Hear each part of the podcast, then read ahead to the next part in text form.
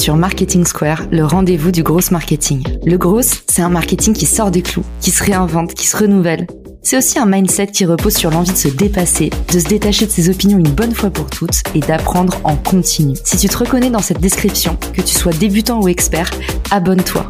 Ce podcast va devenir ton meilleur allié. Ce podcast est rendu possible par Richmaker, la plateforme que j'ai lancée pour permettre enfin aux marques de monter des partenariats qui fonctionnent. Identifier un partenaire stratégique, faire le plein d'idées de partenariat et surtout performer ensemble et collectivement. Si cette vision vous parle, rendez-vous sur richmaker.com et bon épisode. Bonjour à tous et bienvenue pour ce nouvel épisode de Marketing Secret. Aujourd'hui, je suis hyper contente de vous documenter un sujet brûlant, certainement la question qu'on me pose le plus souvent sur les réseaux sociaux, comment créer du contenu sans y passer 100 ans. Alors, je vous dévoile ma méthode en 5 étapes pour pouvoir avoir toujours du contenu frais à poster sans vous lasser. En appliquant cette méthode en 5 étapes, je suis capable d'avoir toujours de l'inspiration, mais surtout de sauvegarder mes journées, ma charge mentale et mon temps de cerveau disponible. Alors je sais, comme ça ça fait rêver, mais mais croyez-moi, je n'ai rien à y gagner de vous dévoiler mes petits secrets. Cette méthodologie va vraiment vous changer la vie, vous rendre plus heureux et plus efficace. La première étape pour moi, c'est comme toujours l'audit. J'appelle ça la partie inspiration. Je passe au moins une heure par jour à me documenter. Un podcast le matin, deux ou trois articles dans la journée et une vidéo dans les transports. Sur cette partie inspiration, pour tout vous dire, je n'utilise bien souvent que le fil d'actualité de mes réseaux sociaux ou mes plateformes de podcast favorites. Je suis beaucoup de sites anglophones parce que ça me permet d'avoir accès aux actualités avant tout le monde. Et puis à chaque fois qu'il y a un contenu qui sort vraiment de l'ordinaire, je m'inscris à la newsletter et dans un onglet dédié, je reçois toutes mes newsletters pépites. Grâce à cette redirection email, je ne passe plus mon temps à éplucher ma boîte mail, mais j'ai directement accès au contenu qui m'intéresse et que je ne veux pas louper. Vous verrez qu'en appliquant cette petite astuce, vous allez vous économiser beaucoup de charge mentale. Ça peut paraître pas grand chose comme ça, mais ces petites actions du quotidien vous polluent intensément. Faites un petit geste non pas pour la planète, mais pour vous-même, et vous verrez à quel point vous gagnerez en temps et en envie au quotidien.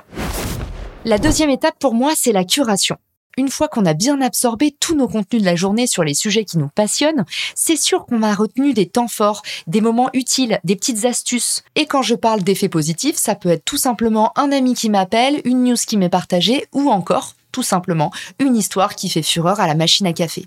N'oubliez pas que les réseaux sociaux imitent la vraie vie et pas l'inverse. De fait, une histoire qui a du succès dans la vraie vie, dans la rue, dans votre environnement ou dans vos médias préférés, eh ben c'est une histoire qui va également captiver sur les réseaux sociaux. De la même façon, dans mon travail de curation, il va y avoir tout simplement les questions récurrentes que je reçois, que ce soit les commentaires sur LinkedIn ou des messages privés en MP avec des questions redondantes. Tout ça pour moi, ça participe à l'étape de curation. À cette étape, c'est hyper important de savoir que vos idées s'envolent. Ne laissez pas vos idées s'envoler. Vous avez un nombre d'idées incommensurable dans la journée et à chaque fois vous vous dites que vous allez vous en souvenir. Eh ben, vous ne vous en souvenez pas. On est tous pareils. Et pour ce faire, faites-moi plaisir. Ne laissez plus jamais une idée s'envoler. Outillez-vous avec un outil comme Beer, les notes de votre iPhone ou pourquoi pas Evernote. Ces trois outils de référence vont vous permettre de sauvegarder vos idées à l'instant T. Ne soyez pas avare de ces quelques secondes qui vont complètement changer votre productivité. Dernière petite astuce sur la partie curation, toutes ces histoires, toutes ces choses inspirantes que vous entendez autour de vous, eh ben ça peut vous permettre de faire du newsjacking. Le newsjacking, c'est tout simplement vous appuyer sur des faits d'actualité dans vos posts. Vous verrez à quel point l'effet viral sera immédiat. Si vous parlez aux gens de quelque chose qu'ils connaissent, l'illusion de fréquence rentre en jeu. Ils ont l'impression d'avoir vu cette news partout dans la journée et ça va leur accrocher le regard, ça va leur être familier. Vous l'aurez compris, le travail de curation consiste tout simplement à retenir ce qui, dans votre quotidien, dans votre journée, impacte positivement votre entourage. Ce sont tout autant de sujets à utiliser ou à citer pour créer des posts dans lesquels tout le monde se reconnaît. La troisième étape, c'est la rédaction. Et je sais que c'est l'étape qui vous fait le plus flipper. C'est pour ça que moi, j'aime bien tout de suite me mettre dans les conditions du réel au lieu de multiplier les supports et au final finir par me décourager. Je commence directement à écrire dans le gras du cochon sur la fenêtre LinkedIn. Je commence directement à rédiger mon post depuis LinkedIn et de préférence sur mobile. Ça me permet de ne pas m'étaler. J'ai remarqué que quand j'écrivais depuis mobile, j'avais tendance à utiliser des mots plus courts, à faire des phrases plus courtes. Pour 60% des utilisateurs, la lecture est mobile. De fait, plus de la moitié des utilisateurs va vous lire depuis un portable. Pour moi, c'est donc une vraie astuce de produire directement sur mobile. Pour ceux qui sont fans de caractères spéciaux, Vous pouvez ensuite passer sur ordinateur. Petite astuce, vous savez maintenant que depuis mobile, vous avez la possibilité de sauvegarder un brouillon. Lorsque vous quittez votre fenêtre d'édition sur mobile, on va vous proposer de sauvegarder le poste dans vos brouillons. La prochaine fois que vous ouvrirez cette fenêtre sur mobile, même si vous avez quitté l'application, vous retrouverez automatiquement votre poste tel que vous l'avez laissé. Pour ceux d'entre vous qui sont encore sceptiques, rassurez-vous, un simple copier-coller sur WhatsApp ou dans vos notes, ça mange pas de pain et ça vous permet de dormir sur vos deux oreilles.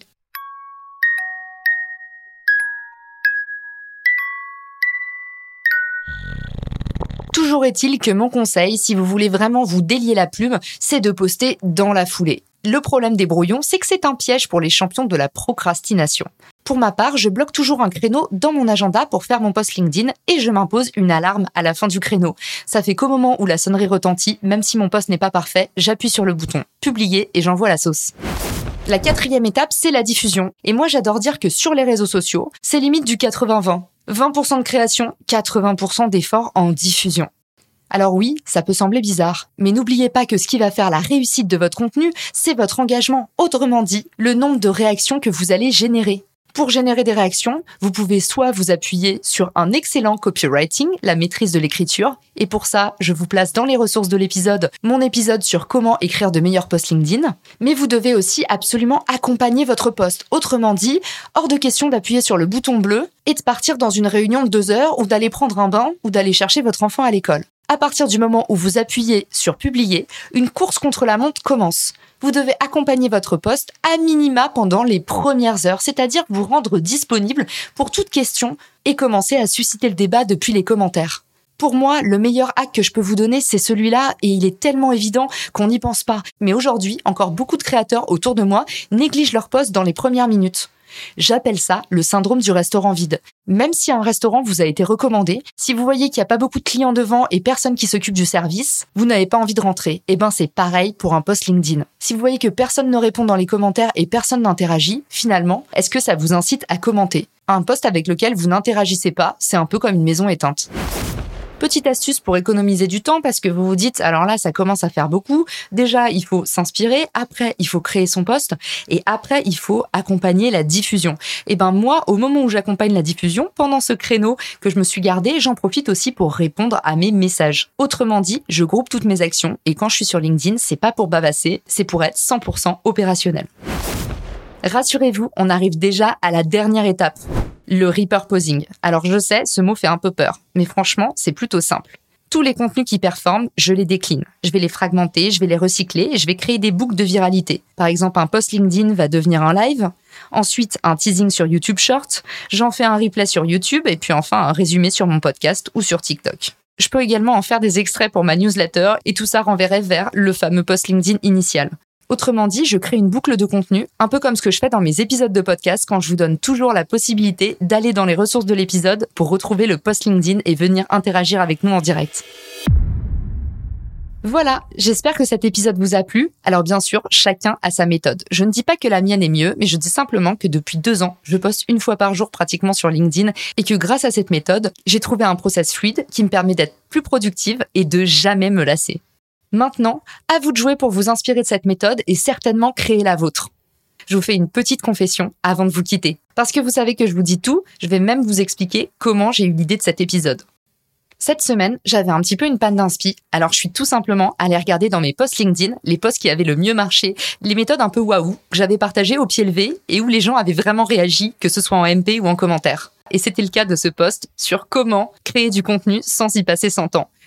Je vous mettrai le lien dans les ressources de l'épisode. Tout ça pour vous prouver que recycler n'est pas tromper. C'est tout simplement réutiliser votre contenu intelligemment pour le faire découvrir à une nouvelle audience. Également, les méthodes d'apprentissage sont hyper différentes. Et peut-être que même si vous aviez vu ce post LinkedIn passer, vous ne l'aviez pas mémorisé autant que maintenant. Alors n'hésitez pas à me dire ce que vous en avez pensé sur LinkedIn ou sur Instagram. J'ai hâte de vous entendre. Je vous souhaite à tous une très bonne journée, soirée et à bientôt dans le podcast. Ciao Si cet épisode te plaît, tu peux le partager en me taguant ou lui laisser 5 étoiles sur Apple Podcast. Marketing Square.